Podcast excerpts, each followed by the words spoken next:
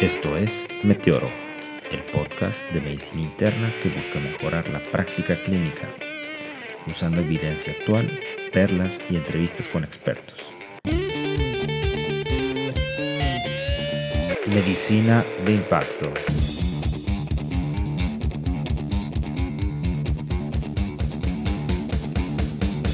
Comenzamos. Les tenemos un excelente episodio el día de hoy enfocado en evento vascular cerebral de tipo isquémico.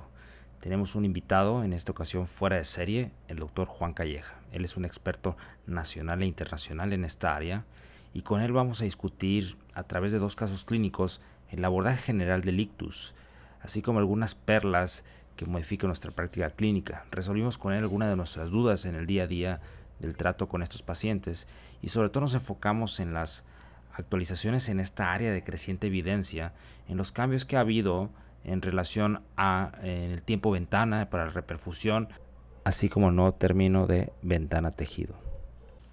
Y sin más preámbulos, espero que disfruten ustedes este episodio como lo disfrutamos nosotros y esperamos que este meteoro impacte en su práctica clínica. Bienvenidos a Meteoro Medicina de Impacto. En el día de hoy estaremos hablando sobre un tema que podemos decir EBC, stroke o ictus y tenemos un invitado especial, un mega experto en el tema, que es el doctor Juan Calleja. Bienvenido Juan. Hola, hola, muchas gracias por la invitación.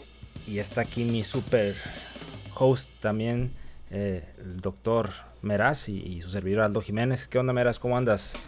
Muy bien, ¿tú qué cuentas? Yo excelente, ganando como siempre. Todo perfecto.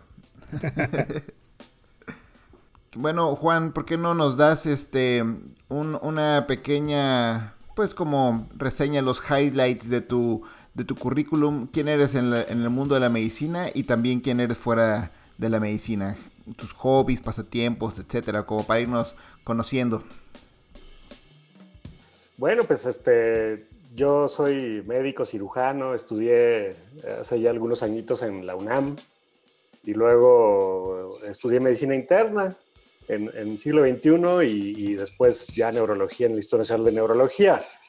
Yo trabajo ahí incluso como profesor de neurología en el Instituto de Neurología. Y después de la, la de neurología hice la especialidad en enfermedad cerebrovascular, hice una parte ahí en el instituto y otra parte la hice en Japón en un lugar que se llama Noken Center. Los japoneses tienen mucho problema de enfermedad cerebrovascular y, y, tienen un hospital en el norte del, del país que es para puro infarto cerebral. Entonces, este, ahí estuvimos un rato y luego, y sí, bueno, y entonces me he dedicado mucho a la enfermedad vascular cerebral, tanto como para la atención de pacientes como en términos de, de investigación y de, y de ver qué podemos hacer por mejorar la atención de estos pacientes en nuestro país, ¿no? Eh, y fuera de la medicina, pues hago muchas cosas trato de ser muy lector conforme el tiempo me lo permite. Soy, escucho, soy muy melómano, entonces escucho mucha música de, muchos, de muchas variedades y trato de mantenerme haciendo ejercicio y bueno, y ahorita mi principal, eh, la principal cosa que hago es ser esposo y padre de dos, de dos bebés, entonces está bastante entretenido. Súper. Oye, eh, de tus de tus lecturas, ¿cuál, cuál es el, el, último libro que leíste? Puede que no sea medicina eh, y, y, y, que te que nos pudieras recomendar. Ah, pues lo que estoy leyendo ahorita, lo que estuve leyendo en aeropuertos y aviones ahorita en este viaje, es una cosa. Eh, a mí me gustan los, los escritores ingleses de, de, finales del siglo XX y de principios del siglo XXI.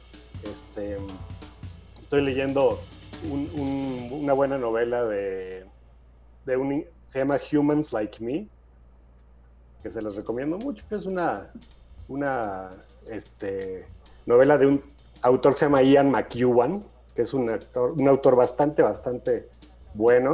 Y es acerca de, de la personalidad, el, el, la, que, que, nos hace humanos y ahora que vamos a tener acceso a tecnologías que van a hacer cosas que se parecen mucho a la humanidad, eh, qué relación van a tener con nosotros los humanos. Entonces eso se los recomiendo bastante. Perfecto.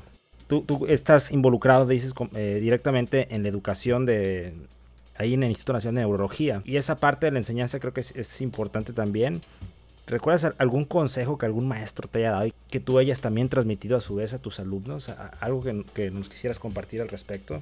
Pues mira, yo, eh, yo creo que mi principal profesor eh, a lo largo de mi carrera lo que considero más que de neurología, un profesor de medicina interna que, que conoce Meraz de, José Jalabe, este, y él siempre nos dio mucha, mucha sabiduría más allá de la medicina y siempre nos hablaba, por ejemplo, de, de lo importante es que, que, es considerar que para ti es una situación rutinaria eh, el estar en el hospital y ver pacientes graves y etcétera, y, que gracias a eso tienes tú, pues mucha serenidad, ¿no?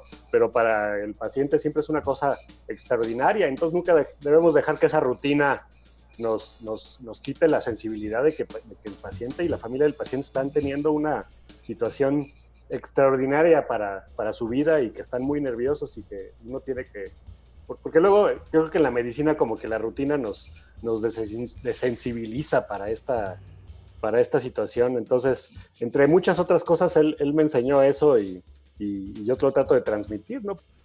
Sí, claro, siempre hay que tener en cuenta que estamos lidiando con, con personas y no, no, no perder esa, esa guía. Esa empatía, exactamente. Muy, muy buen consejo que te dio el doctor Jalave y gracias por compartirlo. Pasemos a los casos. Pato. Son las 9 de la mañana y vas llegando a tu centro de trabajo. Pero después de la parada obligatoria en el café este de la sirenita, donde pides tu, tu doble cargado, este, con leche light, este, poco batido y con esplenda, escuchas en el altavoz código ictus y al mismo tiempo te llaman de urgencias. Y en este caso, el, residente de urgencias te presenta un caso de, don Pedro. Él es un hombre de 65 años de edad, es diestro, es fumador, hipertenso, tiene antecedente de dislipidemia también. Y comenta que se encontraba en una junta de trabajo cuando de pronto ya no pudo hablar. Esto fue aproximadamente hace una hora, específicamente 8, 8 en punto de la mañana, y lo lleva en urgencias. En urgencias se toman los signos vitales y tiene una presión de 170 sobre 100, eh, una frecuencia cardíaca de 90, respiratoria de 20 y, documentas una, una, parálisis facial derecha, aparentemente central, y el brazo derecho con fuerza 2 de 5, la pierna derecha 3 de 5, resto normal. Calculas un, un NIHSS o un score de NIH de 9 puntos. A grandes rasgos, eh, Calleja ¿Qué es esto del código ictus? ¿Qué nos pudieras decir del código ictus en, tu centro, que, este, en tus centros que, que lo llevas? Bueno, mira, eh, lo que ha pasado con esto del enfrado cerebral es que ha cambiado un chorro en términos de la concepción de, de lo, que, de lo que hacemos con los pacientes. Y, y, lo que ha cambiado es que era una enfermedad básicamente que no tenía tratamiento y que a los pacientes se les recibía en el hospital, se les daba tratamiento de soporte. Y yo me acuerdo cuando estaba en medicina interna me decían, hay que evitar que tengan infecciones y hay que evitar complicaciones y eso era lo que se hacía y eso no modificaba la historia natural de esto y al que le iba a ir bien, le iba bien y al que le iba a ir mal, pues le iba muy mal. Eh, teníamos estos pacientes que todos ustedes conocen que pues desgraciadamente quedan con parálisis, se quedan en la cama y, y eso produce un, un gran problema para el paciente, para la familia. La familia, entonces esa era la situación. Ya de unos 20 años para acá, eh, ha habido una verdadera revolución en el tratamiento de estos pacientes porque podemos darle cosas a los pacientes de, las cuales vamos a estar hablando a lo largo de, del podcast para mejorarlos.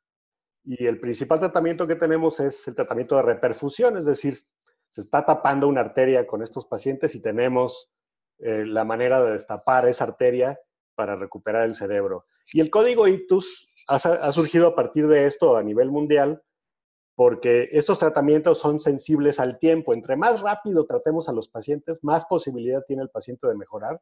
Y entonces una cosa que tenemos que hacer es, este, es mejorar nuestros procesos en el hospital para hacer la evaluación necesaria para tratar al paciente adecuadamente y en el menor tiempo posible. Entonces, así como sonaban los códigos eh, rojos y los códigos azules de cuando un paciente caía en paro cardiorrespiratorio, en los hospitales suenan los códigos ictus y entonces eso le indica a los diferentes componentes de esta cadena de atención que hay un paciente con un ictus o con un, con un infarto cerebral en, en, el hospital y que pues, me va a llegar a donde yo esté, a radiología, a laboratorio, eh, a terapia intensiva, a donde yo esté, ese paciente me va a llegar y tengo que estar preparado para atenderlo rápidamente. Entonces, una, es una idea de un sistema de organización de la atención para atender estos pacientes en, el menor tiempo posible y, en forma muy eficaz.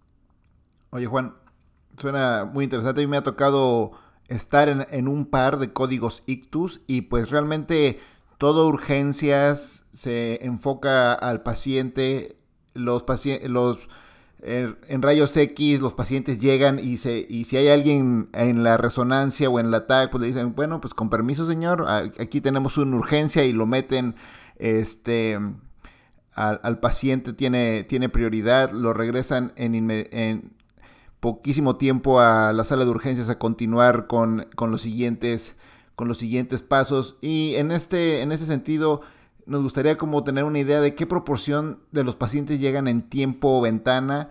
Porque ya sabes que en la Ciudad de México, que es donde tú trabajas, pues el tráfico es este una cosa eh, horrible. Pero, ¿qué proporción de pacientes dirías tú que pueden llegar en, estos tiempos? Pues mira, lo sabemos muy bien. Eh, nosotros tenemos una asociación que es la, la MEVAS, que se llama Asociación Mexicana de Vascular Cerebral, y ha hecho muchas cosas de investigación. Y, hace unos 10, 15 años, la MEVASC hizo un registro grandote de pacientes con, infarto cerebral de todo el país y en diferentes hospitales y regiones. Y, ahí vimos cuándo llegan los pacientes. Y más o menos el 25%, una cuarta parte, llega en esta ventana terapéutica, que actualmente para trombolisis es de cuatro horas y media. El paciente tiene que llegar en las primeras cuatro horas y media para poderse tratar. Y, y, en ese entonces, y no creo que haya cambiado mucho, una cuarta parte de los pacientes llegan en esta ventana. Y como tú dices, eh, estamos en la Ciudad de México, es muy problemático, pero además hay una cultura de desconocimiento de los síntomas por parte de la familia y de, y, de los pacientes y mucha gente no utiliza las ambulancias, luego las ambulancias solo se utilizan para pacientes fracturados y que están sangrando y, y, hay una cosa, es un gran problema aumentar la cantidad de pacientes que llegan al hospital, pero lo que, bueno, eh, lo que sí podemos hacer con más facilidad es, mejorar nuestros tiempos de atención dentro del hospital. Pero en otras ciudades, para complementar tu, pregunta, eh, lo que se ha hecho es una cosa que se llama unidades móviles de ictus, en que se manda la ambulancia y el paciente se le puede dar estos tratamientos de trombolisis en su casa. Todo lo que necesita el, médico para la decisión del tratamiento lo hace a través de, eh, de esta ambulancia. Entonces es una de las no lo tenemos en México, pero es una de las soluciones que se ha hecho a nivel mundial. En este caso del paciente don Pedro, que llegó con un tiempo de una hora de que eh, afortunadamente empezaron sus síntomas, eh, en, la parte práctica, en, ¿cuáles son los primeros pasos en la evaluación de este paciente? Es decir, tú como super especialista, ¿qué preguntas dirigidas haces? Así? Eh, ¿Qué datos ves rápidamente la exploración física? Y sobre todo, para, para nosotros los no neurólogos, o, para los médicos de urgencia, pronto todo es CBC, ¿no? Toda alteración mental. Entonces, decir, ¿qué, ¿qué, otros datos te pueden hacer dudar que sí sea un EBC o, no sea un EBC? Bueno, sí, lo primero es eso. Eh, tenemos el reto de que tenemos que recabar la mayor información posible, pero tenemos un tiempo muy limitado. No podemos hacerle una historia clínica y una exploración neurológica eh, larga. Entonces hacemos eh, cosas muy, muy específicas. Primero vemos si, es un inicio súbito. Este, el familiar o el paciente nos tiene que decir que esto empezó rápidamente, porque una cosa que no empezó en forma muy súbita tiene mucha menos probabilidad de, ser un infarto cerebral y tenemos que ver cuál es la hora precisa de inicio. A veces no es tan fácil. Y una cosa que, es muy importante y tú lo mencionas es que el paciente tiene que tener datos de focalización. Es decir, un paciente que llega ahí obnubilado o que llega agitado o que llega este, medio dormido, es poco probable que tenga un infarto cerebral el paciente generalmente tiene una alteración de una parte específica del cerebro, es decir, tiene una hemiparesia o tiene una alteración del lenguaje para la comprensión o para emitirlo, o tiene una alteración sensitiva hemicorporal, o sea, eh, generalmente intentamos este, que, este, el, paciente que tenemos más claro es el que llega con dato de, de focalización. Afortunadamente, el 80% de los pacientes que tienen infarto cerebral tienen infartos cerebrales de la cerebral media, y entonces más o menos esa proporción llega con un infarto que es así como medio de camión, en que se ve la, la, hemiplegia y se ve la alteración del lenguaje y etcétera, ¿no? Hay otros que son, que son más complicados, hay, hay esos stroke mimics, ¿no? Que son por ejemplo, migraña o epilepsia, etcétera, que pueden parecer infarto cerebral. Y hay, hay unos que son muy difíciles de, distinguir de un infarto cerebral.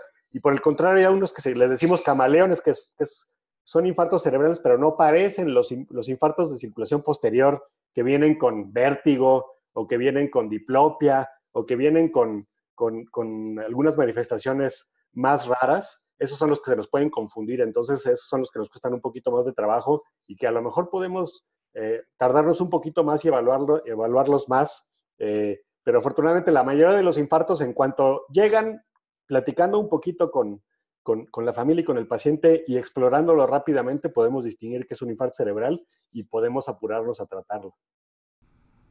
Perfecto, excelente. Me gustó eso de los strokes mimics y los camaleones. Nunca había oído este, lo de los camaleones. Esto está muy, interesante. Oye, ¿qué, ¿qué, le pides de inicio? ¿Una resonancia o un ataque? Depende del centro. ¿Y qué, qué, les buscas dirigidamente? Aquí es muy importante y se conoce muy bien cuál es la prioridad. La prioridad es tratar rápido al paciente. Para que se den una idea, de que llegue el paciente al hospital a que le empezamos el trombolítico, tiene que pasar máximo 60 minutos. Incluso en Europa se están trombolizando pacientes en 20 minutos. Entonces, eh, eso lleva a que le hagamos la menor cantidad de estudios, los estudios indispensables. Para trombolizar a un paciente, para darle un trombolítico intravenoso, solo se requiere una tomografía simple. Y lo único que vamos a ver en la tomografía simple es ver que no haya hemorragia cerebral, porque a veces la hemorragia cerebral se puede confundir clínicamente con un infarto. Es lo único que nos interesa. Podemos ver otras cosas, podemos ver que hay, si hay una hipodensidad franca, si hay una zona ya infartada del cerebro, y podemos pensar que a lo mejor lleva más tiempo ese paciente, o podemos ver algunas cosas como eh, algunos signos como la cerebral media que se ve hiperdensa cuando se ve el coágulo ahí adentro de la arteria cerebral media, pero lo más importante es hacer una tomografía simple, ver que no haya hemorragia y con eso ya se puede trombolizar un paciente. Después de que se empieza la trombolisis, ya se, puede, se le puede hacer lo que queramos, angiotomografía, tomografía por perfusión, resonancia. Hay muchos estudios muy elegantes y muy bonitos que utilizamos ahora, pero el chiste es tener la información eh, indispensable y llevar a cabo la trombolisis. Entonces, con una tomografía simple es suficiente con esto de la, información indispensable, también los estudios de laboratorio pues, le pedimos biometría química, tiempos de coagulación, eh, troponina I, a veces estamos esperando el resultado para dar el tratamiento. Es, es, cierto que, que, solamente con una glucometría a veces puede ser suficiente en un paciente que, que no tenga factores de riesgo para alguna coagulopatía. Fíjate que esto lo hemos empezado a simplificar mucho. Antes le pedíamos muchas cosas al paciente porque había muchas contraindicaciones para esto y nos daba mucho miedo, sobre todo la hemorragia cerebral.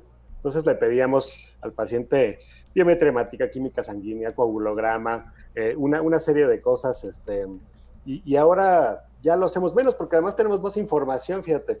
Ya sabemos muy bien que en, series grandes, hay una serie por ahí del 2009 de, de un autor que se llama Rust, en que solamente 0.4% de los pacientes que llegaron al hospital tenían una coagulopatía no esperada. Si le preguntamos al paciente si tiene patopatía, si toma anticoagulante, si ha tenido episodios de sangrado, y el paciente nos dice que tiene un problema de la coagulación, pues ya sabemos. Y si no, el, paciente lo desconoce o no toma anticoagulante, es muy poco probable que tenga, que tenga o alteraciones de la coagulación o trombocitopenia. Entonces, este, ya en la actualidad, en la mayoría de los centros, lo que se toma es una glucosa porque la glucosa es relevante porque puede imitar, es uno de estos mimics, puede imitar un infarto cerebral. Este, y ya, eh, si no hay algún antecedente relevante, se puede trombolizar al paciente sin, sin estos estudios. Buenísimo.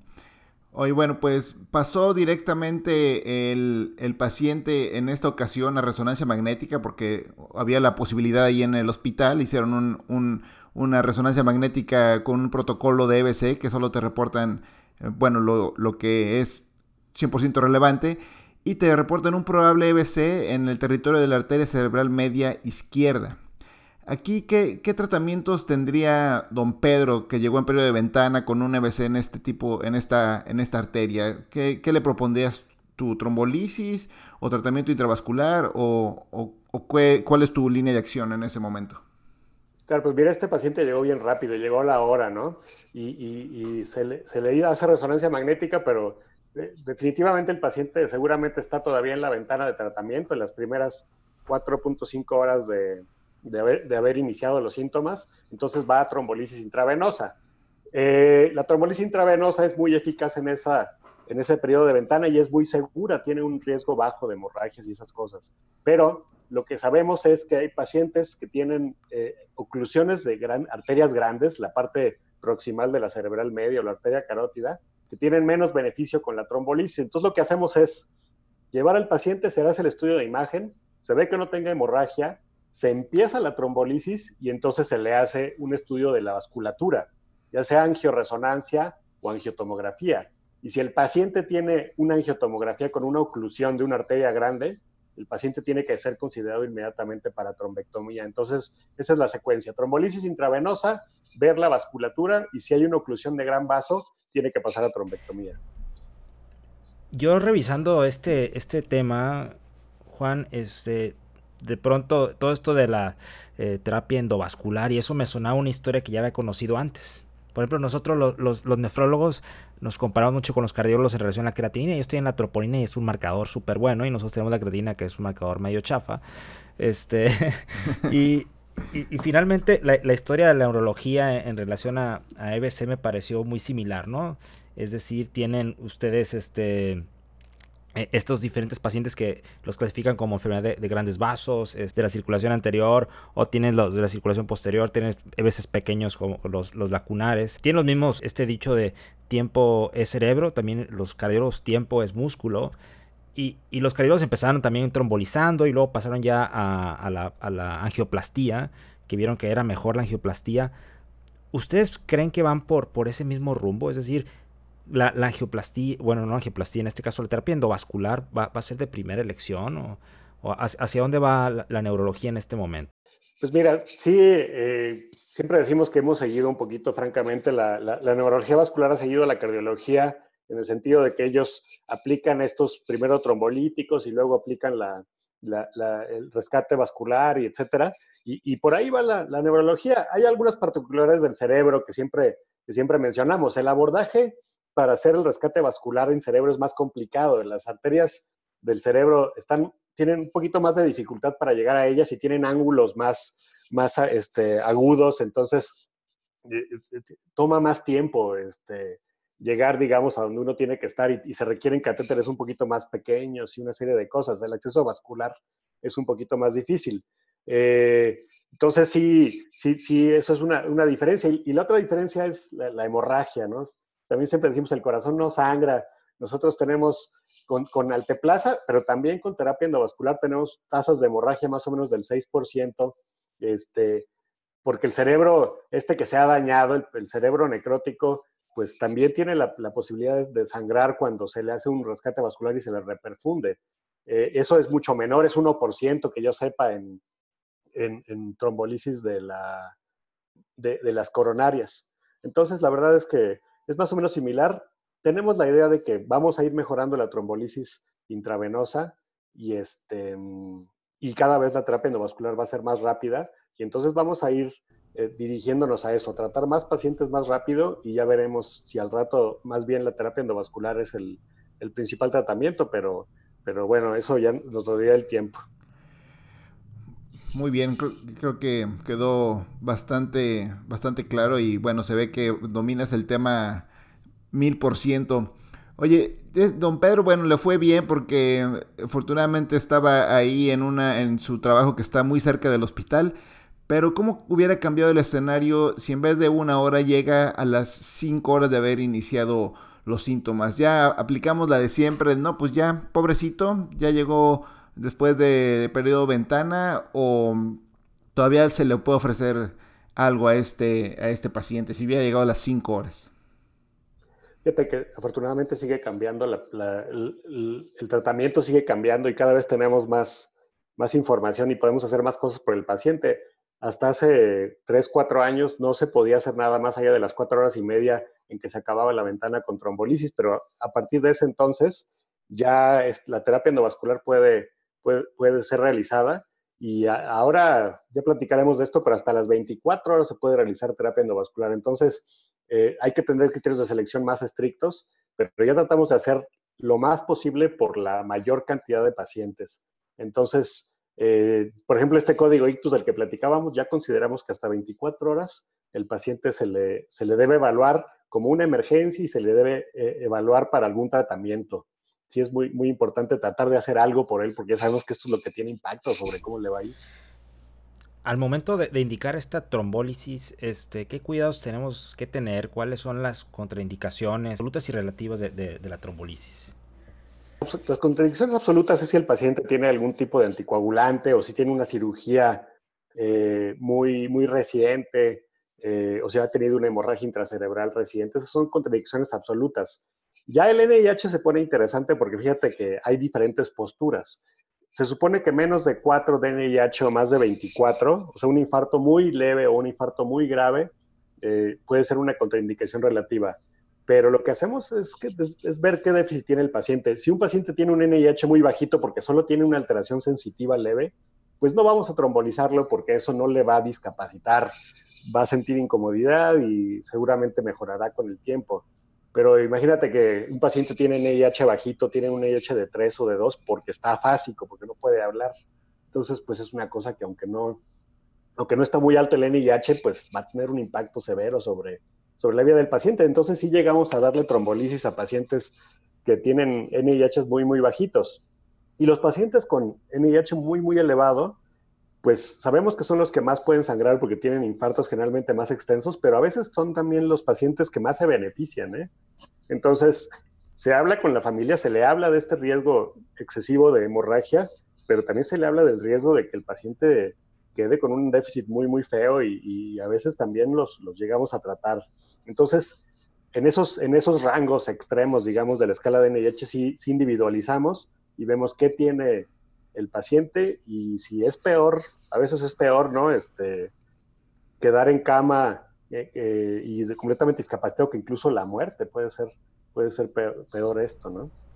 Sí, uno de los objetivos de, de Meteoro es, es evangelizar, ¿no? Es eh, dar puntos de, impacto. Y algo que, he visto mucho, no sé si, te ha tocado también verlo, es que muchas decisiones se, toman basadas en el miedo, ¿no? Entonces, pacientes que llegan en periodo de ventana no los trombolizan por miedo a la hemorragia intracerebral, ¿no? Entonces se pierde este, este, este, este, estos números donde, pues bueno, el beneficio puede ser de recuperar la funcionalidad enormemente, ¿no? Hasta más del 30%, digo, tú, tú me dirás, y riesgo de hemorragia del 3%. Entonces hay unos mitos al respecto, ¿no? Si tienes un NIH bajo, pues no le das. O, si crees que el paciente va a recuperar rápido o ves una pequeña mejoría, no le das. O si tiene afectado más de un tercio del territorio de la arteria cerebral médica, eso es difícil para muchos distinguirlo, ¿no? ¿Qué, opinas de, esa, de esa postura? Fíjate que sí, siempre las, la estadística es muy clara y tienes este riesgo de hemorragia que, que, inclusive el riesgo de una hemorragia grave que pone en peligro la vida es menor, es de 1% y el beneficio, como tú lo mencionas, es de 30%. Entonces es muy claro que, que al paciente se le debe ofrecer esto. Eh, el problema es que cuando en un hospital se hace una trombolisis y un paciente tiene hemorragia, como que se queda mucha esa memoria de ese paciente. Y, a mí me han tocado, cuando era residente, me, tocaron inclusive médicos, internistas, y así que abrían la, la alteplaza y que no se atrevían a ponérsela al paciente. Eso lo hemos ido cambiando y hemos ido convenciendo a la gente de que el beneficio es mucho mayor, ahí no hay ninguna duda. Y también es, yo he tenido muy buenas experiencias platicando con la familia ¿eh? de los pacientes o con el paciente mismo. Tú les platicas, les das la información como es.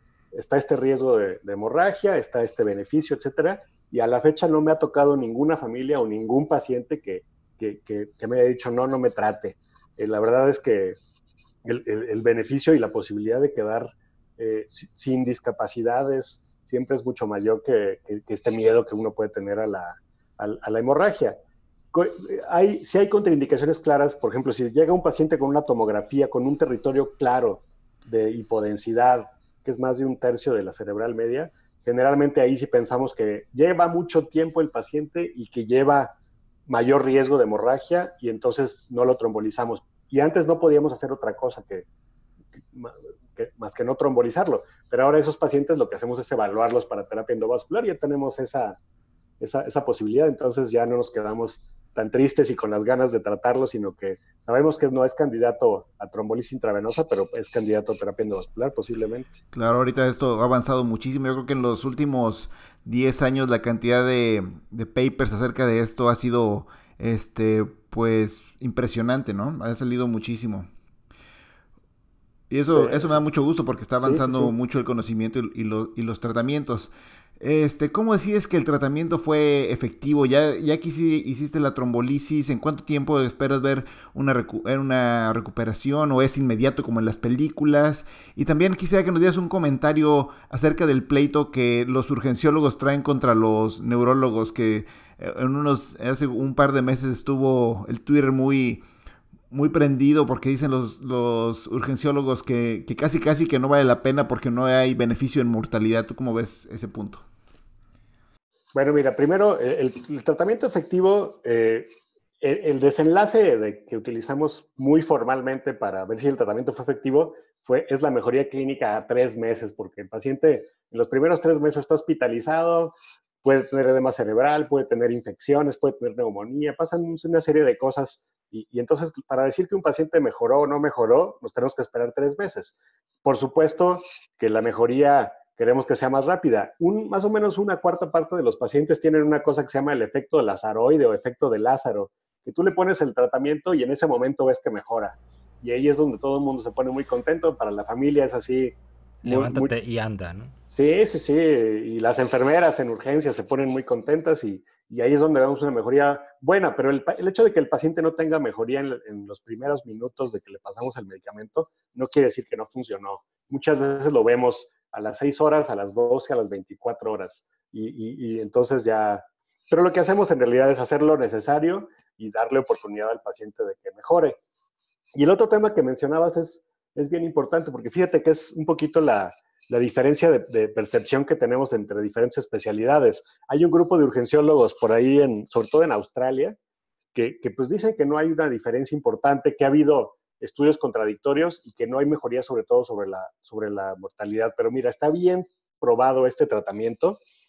Eh, los estudios contradictorios eh, se han dado porque los estudios, los primeros estudios que se hicieron con trombolisis escogían a la gente por clínica y entonces no se hacía inclusive tomografía y se piensa que se incluían muchos pacientes o con más tiempo de evolución o con hemorragia inclusive, ¿no? Con, con una hemorragia intracerebral y se trombolizaba ya de, un tiempo para acá, grandes estudios, registros, inclusive a nivel europeo, han demostrado que esto funciona muy bien. Pero ¿para qué funciona muy bien? Tiene una, la trombolisis intravenosa provoca una mejoría pequeña en la mortalidad, pero, pero yo siempre le digo a la gente, a los neurólogos no nos interesa mucho la mortalidad, no somos como los, como los oncólogos, por ejemplo, y para nosotros lo más importante es el desenlace funcional. Por lo que te decía yo hace rato, pensamos que a lo mejor es mucho peor quedar en cama paralizado y completamente dependiente eh, que, morirse, ¿no? Eh, sí nos interesa, por supuesto, mejorar la mortalidad, pero nos interesa mucho la calidad de vida y la funcionalidad del paciente. Y, en eso hay un efecto clarísimo de, del tratamiento de reperfusión en términos generales y de la trombolisis en particular. Y es muy interesante lo que dices. Creo que si solamente nos enfocamos en prolongar la vida de los pacientes, pero el paciente queda con un déficit eh, neurológico eh, bastante importante. Creo que, creo que todas las personas elegirían mejor no tener déficit, aunque vivieran meses menos o inclusive años menos, depende ya de cada quien, pero eso es sumamente importante, la calidad de vida. Claro. ¿Y qué sospechas si el paciente se deteriora? ¿Cuándo sospechas sangrado? Fíjate que eh, es muy importante tener ciertos cuidados con el paciente, sobre todo el manejo de la presión arterial antes de la trombolisis y después, pero eh, y, cuando hay ciertas circunstancias, el paciente puede tener una, hemorragia. ¿Tú cómo te das cuenta? El paciente empeora. O tiene dolor de cabeza intenso, o, tiene deterioro de la alerta, o tiene un deterioro neurológico, que lo definimos así muy clarito como que, tiene cuatro puntos más en la escala de NIH. Ese es un deterioro clínico relevante, ¿no? Más allá de una, de una, de una fluctuación en los síntomas. Y, cuando vemos eso, suspendemos la infusión de trombolíticos si no ha terminado, porque el trombolítico se pasa un bolo y luego tiene una infusión para una hora, se suspende la infusión, se lleva al paciente a tomografía inmediatamente y si hay un sangrado, se le puede tratar con crioprecipitados, con ácido tranexámico, e, etcétera, o, se ve, si, inclusive si el paciente tiene necesidad de, un drenaje del hematoma, si es que fue muy extenso. Afortunadamente esto, como te digo, es bien, bien inusual, es bien raro. En, el hospital de este privado donde yo trabajo, que tú conoces, este, nunca me ha pasado, nunca he tenido una hemorragia y menos eh, una hemorragia importante, así como para tener que suspender, porque como te digo, se da en, menos de, de, de, 6% las hemorragias y las hemorragias graves en menos de 1%. Pero sabemos muy bien que tenemos que vigilar al paciente, hacerle tomografía inmediatamente que tenemos sospecha de algo y, ese es el tratamiento que se hace. Pues regresamos con don Pedro. Don Pedro regresa la resonancia magnética y el residente pregunta que sí, ¿qué hace con su hipertensión, ¿no? Que tenía 170 de sistólica. Eh, pregunta si le, da algún ifedipino. ¿Qué, ¿Qué, opinas? ¿Qué consejo le das en relación al manejo de la hipertensión en este paciente? Mira, esto yo creo que es un tema bien importante porque vemos muchos problemas. Eh, muchas veces llega, llega el paciente con un infarto cerebral agudo y, no llega a un hospital, llega a algún consultorio o a una farmacia por ahí o alguna cosa, este, o a un hospital y se ve que el paciente tiene una, una hemiparesia, pero se ve que está hipertenso. Y, pues la gente piensa, los médicos piensan, ah, puedo hacer algo rápidamente por la presión arterial. Esta zona de penumbra, el área salvable del cerebro, depende de la, de la presión arterial para mantener la colateralidad. Entonces, si le damos, por ejemplo, en un ifedipino sublingual, típico tratamiento, le bajamos la presión arterial súbitamente al paciente y acabamos con la colateralidad acabamos con la, con, la penumbra. Entonces es bien importante que seamos muy juiciosos eh, para tratar la presión arterial de estos pacientes. Eh, yo siempre le digo a la gente, la presión arterial elevada es malísima y hay que controlarla en los 20 años previos a, que el paciente tiene el infarto cerebral, pero no en los 20 minutos posteriores. Eh, ese es un mecanismo de compensación y hay que ser muy juicioso se sabe muy bien, el paciente tiene que tener eh, una, presión arterial menor a 185, 110 eh, para poderse trombolizar y después tiene que tener una presión eh, máxima de 180 sobre 105. ¿Por qué? Porque si, no, si tiene más de eso, aumenta el riesgo de, una hemorragia secundaria al trombolítico. Pero para controlarla, si es necesario, lo que hacemos es infusión de, de, medicamentos intravenosos que podemos regular con mucho cuidado y casi minuto a minuto conforme conforme el paciente va, va respondiendo. En Estados Unidos se habla de tratamientos más bien como la betalol, como nicardipina, que, tienen ahí muy a la mano. Nosotros seguimos utilizando el nitroprusiato porque en la mayoría de los hospitales públicos pues es lo que tenemos y, este, y es lo que podemos darle al paciente y así vigilamos, mantenemos al paciente en los límites que queremos con la mínima fluctuación y con un control mayor, porque en términos generales, si le damos un, un antihipertensivo vía oral, perdemos el control de cuánto baja y en cuánto tiempo baja la presión arterial. Entonces, hay que ser conservador con esto, sí mantenerla bajo de estos parámetros que te platico, pero, pero no demasiado y, siempre teniendo control sobre el paciente. Muy bien, muchas gracias. Creo que eso es de, las cosas más importantes que, nos, tendremos que, que aprender de esta, de esta charla. Ya que, ya que viste que se dio la trombolisis y que todo está saliendo bien, el paciente se está recuperando, etcétera, ¿qué, estudios de extensión, o bueno, inclusive antes, inclusive cuando se está dando la trombolisis, qué estudios de extensión solicitas para, el abordaje complementario de, de, un stroke, de un EBC, de un ictus? Bueno, mira, eso es bien importante porque eh, a la hora de que llegue el paciente no importa la causa. No importa la causa, si es, una, si es un problema cardioembólico, si es aterosclerosis, si un estado procoagulable, inclusive si es disección, no importa, igual lo tratamos con, con o lo tratamos con terapia endovascular. Pero es muy importante encontrar la etiología para poner, darle prevención secundaria adecuada al paciente. Entonces, eh, hay que llevar a cabo estudios más o menos básicos para, que, para encontrar la causa. Lo básico, básico es el Doppler carotídeo, eh, se puede hacer, si no se hizo una resonancia al principio, se puede hacer una resonancia viendo la vasculatura eh, intracerebral o una angiotomografía si no tenemos resonancia, un eco transtorácico. Hay que empezar a acostumbrarnos a, hacerle holter a los pacientes para ver si no tienen fibrilación auricular eh, y laboratorio general. Ya si ahí no encontramos la causa, ya nos podemos ir a cosas más, más, más este, avanzadas como eco transesofágico y precoagulables, pero tenemos un chorro de cifras que dicen que en nuestro país los pacientes estudian muy poquito, ¿eh?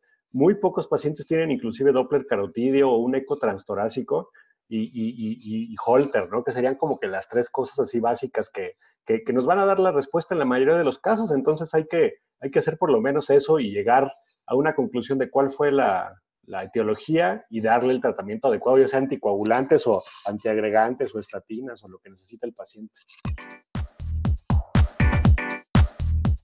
Eh, bueno, y déjame pasar al segundo caso porque ya creo que llevamos este, hablando, está muy amena la charla, pero a ver si podemos expandir un poquito em, los meteoros que estamos lanzando. Ahí te va.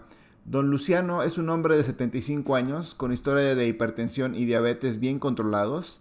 Él se encontraba bien, pero en la mañana, al despertar, su esposa no entendía lo que decía y él se cayó al levantarse de la cama. Inmediatamente es trasladado a urgencias, donde lo encuentra con una presión arterial de 180-100, el resto normal. Él estaba afásico, el brazo izquierdo tenía una fuerza 1 de 5, la pierna izquierda una fuerza de 2 de 5, tenía desviación de la mirada hacia la derecha y el resto de la exploración básicamente normal.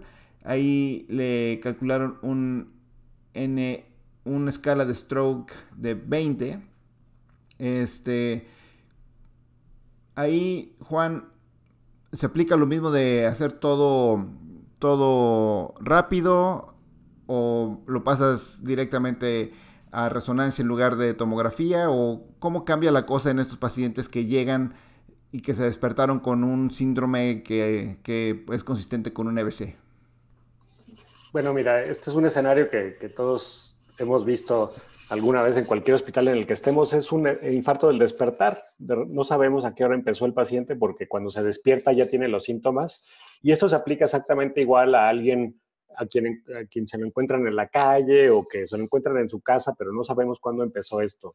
Eh, de todas maneras, hay que, hay que apurarse porque entre más rápido tratemos a los pacientes, van a tener mejor, mejor beneficio. Pero sí tenemos que estudiarlo más, con más detalle a estos pacientes se les, puede, se les tiene que hacer estudio de imagen para ver si son candidatos a tratamiento endovascular.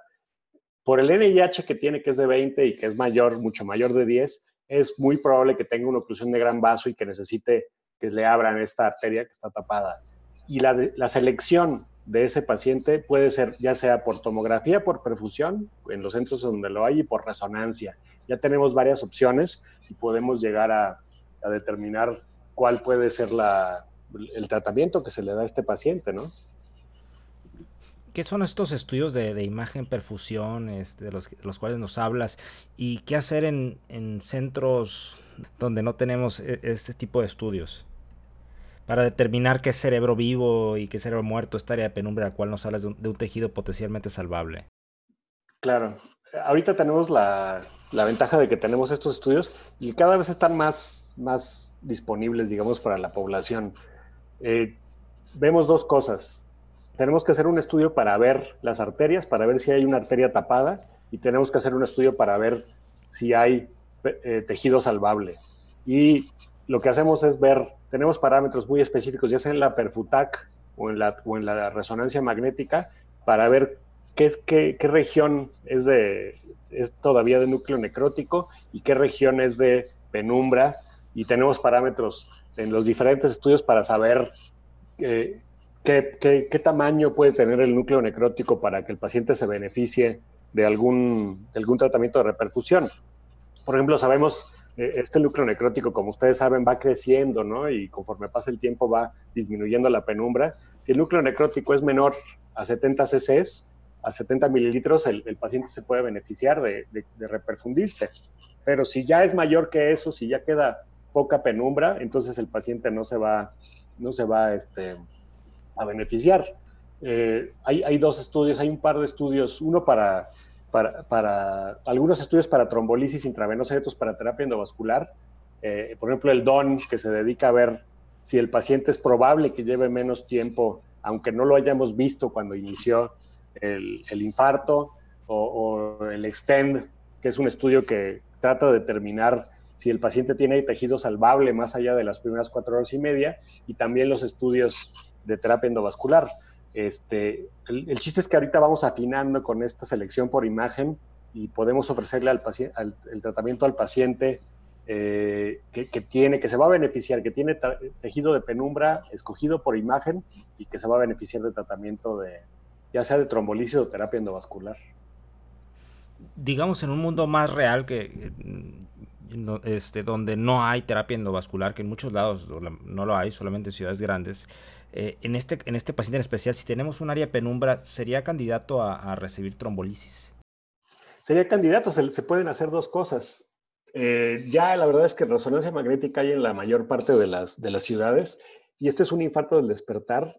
Se le hace una resonancia magnética y se hace una cosa que es relativamente sencilla, que es un mismatch, una, una diferencia entre la difusión, la secuencia de, difusión que nos muestra la zona de necrosis y el flare, que es, una secuencia que, nos va a mostrar eh, cambios, pero en forma más tardía. Si está diferente la difusión y el FLAIR, que, se hace en cualquier resonador sin ningún software específico, consideramos que ese paciente puede ser candidato a trombolisis intravenosa.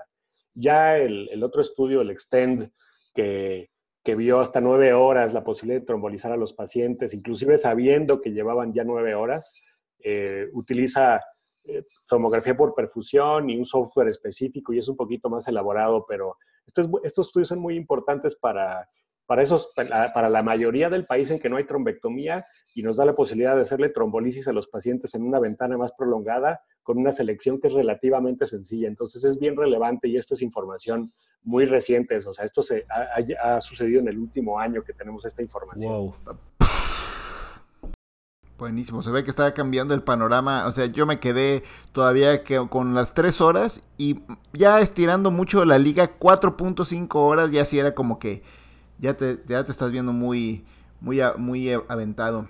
Oye, ¿y qué, hace, qué hacemos después de, del, del EBC? ¿Cuál, ¿Qué es el tratamiento de prevención secundaria y, de, y para prevenir complicaciones? Por ejemplo, me ha tocado muchísimas veces ver pacientes con EBC que andan broncoaspirando ahí porque les quieren dar de comer o no.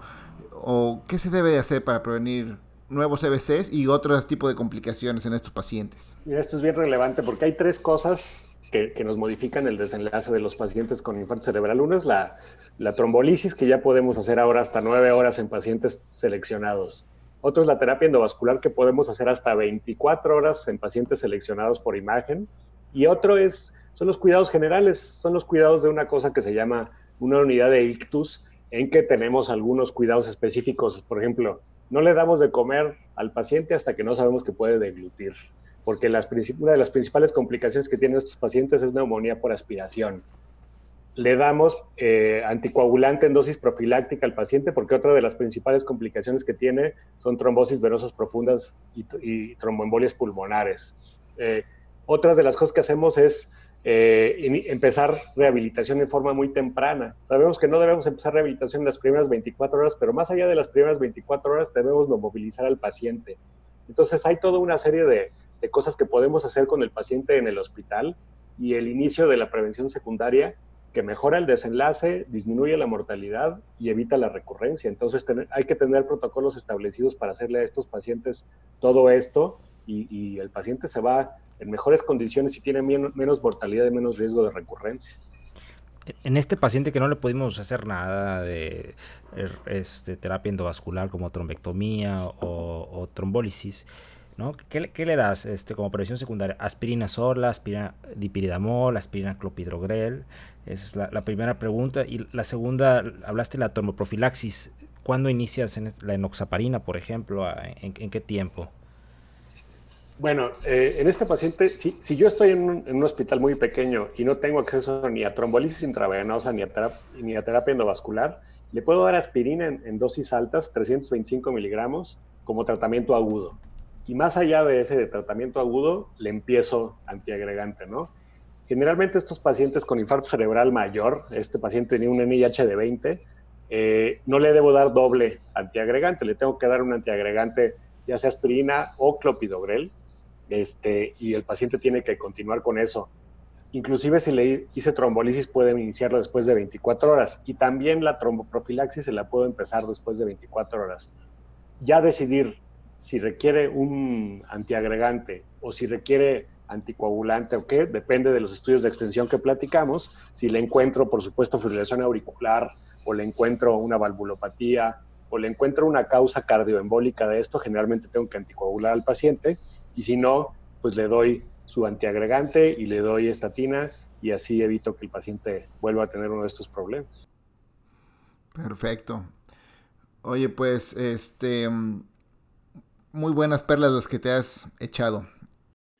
En términos generales, yo creo que es muy importante que, saber que esto es un, es un, padecimiento cada vez más tratable. Eh, que podemos tratar a más personas en forma más agresiva y que ese tratamiento más agresivo hace que a la gente le vaya mejor.